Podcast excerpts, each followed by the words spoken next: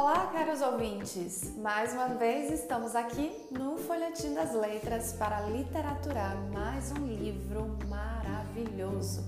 E desta vez eu trago para você A Ilha do Tesouro, do autor Robert Louis Stevenson. Então fica com a gente e embarque nessa aventura.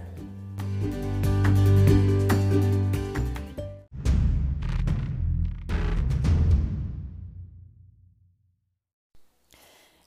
pessoal, começarei com uma pergunta. Vocês já assistiram a algum filme envolvendo piratas, como Peter Pan ou Piratas do Caribe?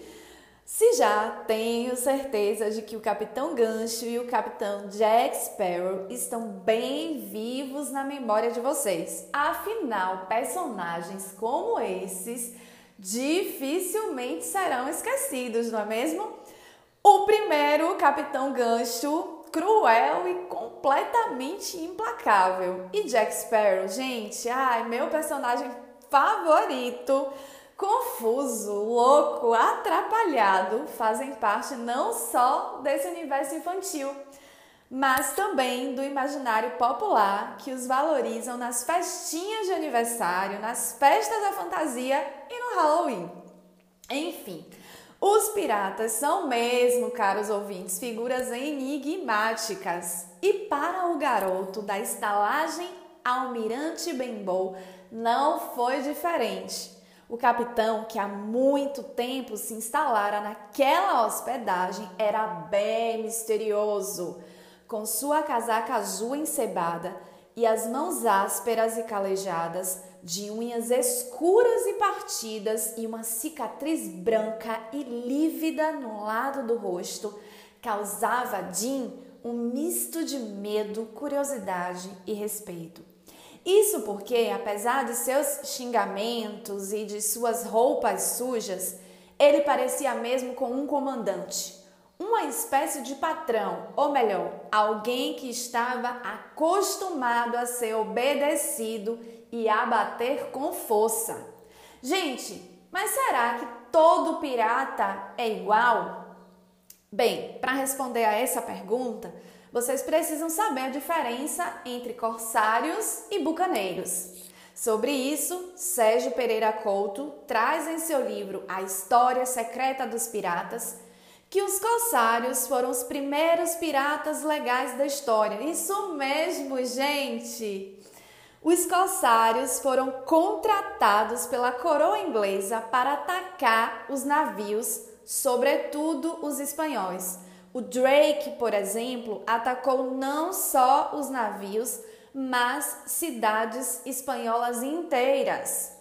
Era tão bem quisto pela rainha que recebeu dela uma espada especial que deveria usar contra os inimigos da coroa. No entanto, amigos e amigas, esses mesmos corsários muitas vezes desviavam-se do caminho e agiam ilegalmente, atacando nações que não eram inimigas, aventurando-se, portanto, na pirataria não oficial.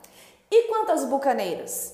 Bem, gente, esse nome originou-se da palavra bucans, que eram fogueiras para assar javalis, feitas pelos antigos colonizadores que se instalaram na ilha da Espanhola, que hoje é o Haiti. Após o acordo assinado em 1630 entre Espanha, ingleses e franceses, permitindo a colonização de algumas faixas de terra pertencentes ao território espanhol.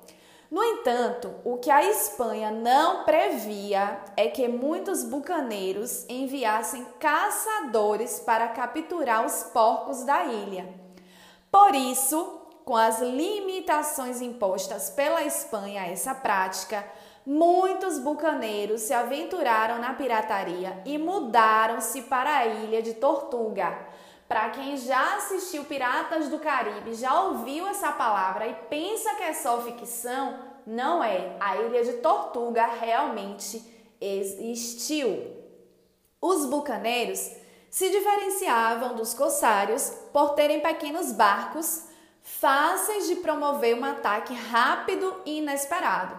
Além disso, os corsários vestiam-se de maneira luxuosa, enquanto os bucaneiros, ou melhor, os piratas, usavam roupas roubadas, improvisadas, sem combinar entre si, além, é claro, das famosas bandanas. Então, pessoal, o que vocês acham? O velho que se encontrara na estalagem Bembow era um pirata ou um corsário? Bem, o capitão, que preferia ser assim chamado, escolhera a estalagem Almirante Bembow por ser um lugar pouco movimentado. Assim que chegou, disse ser um homem simples, pois um bacon e ovos eram suficientes para ele. Mas por que o capitão buscara um local isolado?